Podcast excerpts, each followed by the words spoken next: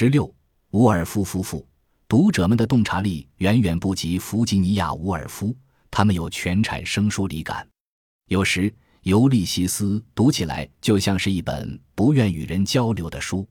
一位政府官员告诉埃兹拉·庞德，英国战争审查员们确信，《尤利西斯》每期的连载都是精心编写的间谍密码。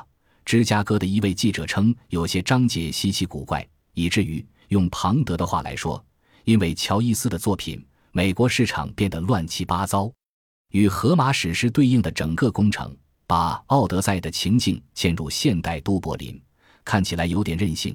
乔伊斯的微妙设计让小说变成了学究们的寻宝游戏。利奥波尔德·布鲁姆没有在爱尔兰的爱琴海上航行，也没有在沙湾打败独眼巨人。相反，《奥德赛》的微光在日常行为中闪现。布鲁姆的雪茄大棒暗指刺瞎独眼巨人眼睛的烧红的木棍，在《尤利西斯》中，独眼巨人是未被提及姓名的市民。催促布鲁姆去拿广告订单的报社编辑是封神埃俄罗斯。印刷车间印刷《电讯晚报》和《自由人报》发出的震耳欲聋的响声，贯穿于这一张无休无止的修辞手法和虚张声势的新闻标题。暗指被尤利西斯的手下出于愚蠢而打开的埃俄罗斯的封袋，即使是敏锐的读者也不一定能意识到要留意埃俄罗斯这一章的封，因为乔伊斯拒绝印刷对应的荷马史诗的章节名称。为了增加挑战的难度，乔伊斯小说的章节顺序与史诗的章节顺序也并不一致。唯一明示出与荷马史诗关系的就是书名本身了。有些典故十分隐晦。好像深藏不露，正是乐趣所在。读者们怎么能知道布鲁姆和斯蒂芬穿过都柏林去《电讯晚报》办公室的方向，就对应着尤利西斯和腓尼基水手们接近埃俄罗斯岛屿的方向呢？即使撇开与荷马史诗的对应不谈，尤利西斯也够让人头晕眼花了。每个章节的风格都是不同的。月复一月，另一种实验出现了。如同来自异域的新奇生物。一九一九年，维夫小姐读到了第十一章色人的手稿，开头是这样的：古铜半金色，听到马蹄声，钢铁铮铮响，无里顶顶，登顶顶顶，碎屑包着灰指甲上的碎屑，碎屑太不像样。金色的脸更红了。一声嘶哑的笛音吹响了，吹响了。布鲁姆黑迈开兰花，金发高髻发，一朵起伏的玫瑰花，缎子胸脯上，缎子的卡斯蒂尔的玫瑰，颤音，颤音歌唱，伊陶勒斯，妹儿们，谁躲在那金色角落里藏妹儿呀？叮铃一声，响应古铜怜悯，又一声呼唤，一声悠长而震颤的纯音，久久方息的呼声。斗吟，轻声细语，但是瞧，明亮的星星消失了，玫瑰呀，清脆的鸟鸣应湖了，卡斯蒂尔，黎明来到了，锵锵锵，轻车轻轻地行驶着，前臂铿锵，时钟咔嗒，接下来的两页都是这个样子，让人头晕目眩。维弗小姐开始为乔伊斯担心。但他的回信极为婉转，我想我能够理解您的忧虑，在某种程度上影响了您的写作。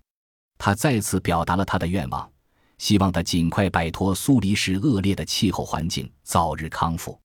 庞德的态度就没有那么委婉了，他写信询问乔伊斯是不是因为被什么东西击中了头，或者被野狗咬了，才变得这么疯疯癫癫。乔伊斯已经寄给他一些精彩的文章。随即，他又收到了如此狂乱的散文。后来，他觉得自己明白了原因。亲爱的庞德在信中写道：“你寄来这一章，是因为你觉得有必要按时寄来文章吗？”他劝乔伊斯慢慢来。其实，乔伊斯并没有着急。实际上，他早在1915年就开始创作赛人这一章了。利迪亚·杜斯和米娜·肯尼迪是奥蒙德饭店的女招待。乔伊斯把他们想象成了赛人，赛人在尤利西斯的船经过他们的岛屿时，朝着尤利西斯放声歌唱。这一章本身就是一首歌，效仿的是副歌曲的八部结构。在前几页，乔伊斯还加入了序曲，介绍在这一章的展开过程中会不断被重复、被语境化，并被赋予意义的乐音和乐句。在赛人的开头，词语的声音是最重要的。随着这一章的展开，这些声音在叙事中逐渐找到了位置。马蹄声暗示着总督一行从饭店门口经过。九九方系的声音是盲人乐师音查发出的颤音。布莱泽斯·博伊兰离开饭店时，口袋里的硬币叮叮当当的响着。他要赶在四点钟和茉莉·布鲁姆在他的卧室会面。布鲁姆对他们的会面心知肚明。序曲要求读者即使读不懂也要读下去，因为词语的意义融入了声音之中。还要求读者暂时不要期待词语能够发挥原本的作用，回头再看时意义才会显现。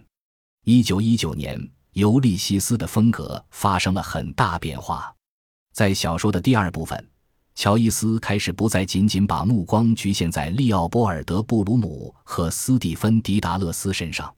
在第十章油盐的十九个相互交叉的片段中，一只诠释之眼在一小时五分钟的时间里，随着二十七个人物来回移动，每个时刻都包含着对同时发生在都柏林另一个地方的另一个事件的匆匆一瞥。一个求人施舍的独腿水手与赶着回家的迪达勒斯家的两姐妹擦肩而过。五个三明治人拖着沉重的脚步沿街为西利文具店做广告。与此同时，布莱泽斯伯伊兰的女秘书正在琢磨她读的小说中的一个人物是否爱上了玛丽恩。丧葬承办人合上了他的流水账簿。这时，埃克尔斯街上有一只胳膊伸出来，丢给独腿水手一枚硬币。小帕特里克·迪格南领子翘着，正拿着猪排往家走，边走边回忆最后一次见到父亲的情景。当时父亲还要到酒馆再喝上几杯，他希望父亲眼下在炼狱里。油盐是城市的蒙太奇，布鲁姆和斯蒂芬变成了移动摄像机镜头里的背景人物。布鲁姆是一个黑乎乎的背影，正站在小饭车旁给茉莉找书。这时。博伊兰给茉莉买了一篮子水果，口袋里的硬币叮当作响。十一分钟后，迪达勒斯姐妹在家喝着修女给的豌豆汤。此刻，一张揉成一团的写着“以利亚来了”的基督教青年会的宣传单正严厉飞鹤顺流而下。这张宣传单是布鲁姆在第八章时扔进河里的。乔伊斯倾向于不露痕迹地进行视角转换，因为他一向反对使用引号。他认为引号不够自然，是被误用的逗号屏蔽了叙事文本的声音，而他希望语言能够像水一样围绕着人物自然流淌。尤利西斯就是一条声音的河流，其中一个新声音是格迪麦克道尔的。一九一九年的深秋和冬天，乔伊斯在紫色的线装小笔记本上撰写脑西卡，并不断从不同的笔记中汲取素材，在脑西卡中。十七岁上下的格蒂麦克道尔坐在教堂附近海滩的岩石上，那时是晚上八点。格蒂知道，一个男人正从远处看着他。他把他想象成伤感小说或廉价杂志浪漫故事中的那种绅士。乔伊斯这样描写格蒂的内心：他要想方设法做到和他心曲相通，他将使他的生活放射幸福的金光，其他一切都是无关紧要的。不管有什么情况，他要放任自己，不受羁绊，自由自在。但是格蒂的幸福注定来之不易。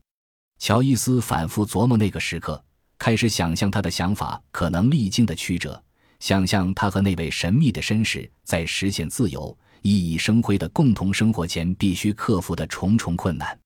格蒂的想法像云一样聚拢起来。乔伊斯在“幸福”这个词后面标注了一个 M。又在空白的左页边写了个 M，然后开始奋笔疾书。一个最最重要的问题是，他是不是已婚？但是，即使又怎么样呢？说不定他穿丧服是为一个老情人，很早很早以前的。最最重要的问题对于格蒂来说还不够。乔伊斯画了一个向上的箭头，加上一句：“他渴望知道。”他的好奇心使他不只关注那个看他的男人是不是结婚了。还有比结了婚更令人痛苦的障碍。乔伊斯又向上画了一个箭头，或者是丧妻关居，或者是有一个什么悲剧？是什么样的悲剧呢？乔伊斯又画了一个向上的箭头，像小说中那位为了仁慈而不得不采取残忍手段把妻子关进疯人院的贵族那样的悲剧。当格蒂看清海滩上那位贵族的面容时，乔伊斯在纸张的左上角加上了最后一个修饰语。看着他的那个人像，来自歌咏之邦那位名字带异域味的贵族。通过这个短语，插入语中的插入语中的插入语，格蒂的想象力捕捉到了利奥波尔德·布鲁姆的真实身份。虽然他的穿着与当地人无异，但利奥波尔德就不是爱尔兰人的名字，而他的性则更具异域风情。利奥波尔德的父亲移居爱尔兰时。把姓从维拉格改成了对应的英文词布鲁姆。维拉格在匈牙利语中是花的意思。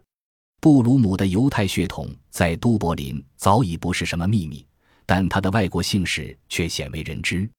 格蒂在想象中揭示了他的外国身份。他们的脑子里潜藏着许多洞见。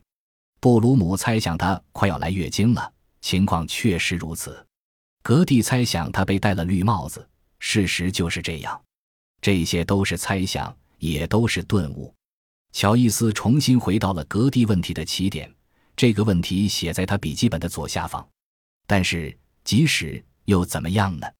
格蒂会继续想象下去。如果他结婚了呢？他标注了一个 W，在纸张左下方继续插入内容。难道会有多大区别吗？他写了一个原本不打算写的句子。但这个错误为他开启了新方向，他开始在纸张底部继续添加内容，来给这个问题一个更完整的答案。他秉性高尚，不论遇到什么，只要有一点点粗俗，他都不由自主的要退避三舍。他讨厌那种在道铎河畔的招待街附近跟大兵和粗俗男人鬼混的浪荡女人，他们丢尽了女人的脸，给抓到警察局去了。不，不。那可不能要，他们仅仅是好朋友而已。不管所谓的上流社会有什么样的惯例，像赛人的序曲一样，格蒂的想法在一次次回顾中变得更加清晰。现在，当他对海滩上那个看着他的男人展开想象时，他可以不断的变换可能的场景，并落脚到道德问题上。不过，对于格蒂来说，友谊也不是最后的出路。他要放任自己。不受羁绊、自由自在的决心还在脑海中徘徊。乔伊斯会把他带到那里。他又发现了一个接近海滩上的男人的办法。这个方法可以避免像在林森德廉租公寓里做生意的堕落女人那样不知羞耻。乔伊斯再次回到了那个最最重要的问题和他最初的想法。也许是为一个老情人，格蒂会理解他失去情人的痛苦的。他想象着那个女人的鬼魂站在他俩中间，老情人还在等着，伸出小小的白手，睁着令人动心的蓝眼睛等着。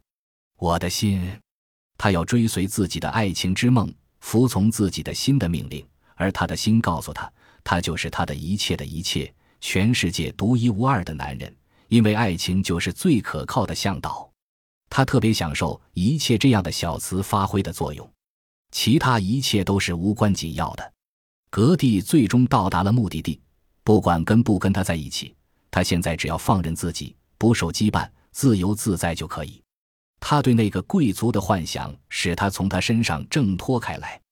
乔伊斯在使他的生活放射幸福的金光和其他一切都是无关紧要的之间开辟了一条路。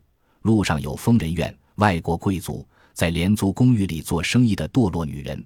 警察局和死去情人的鬼魂，他从为瑙西卡做的笔记中选取了十五条，添加到这个段落里，还有八百七十九条没用上。乔伊斯没有再对《尤里西斯》做修订，这已经是最彻底的修订了。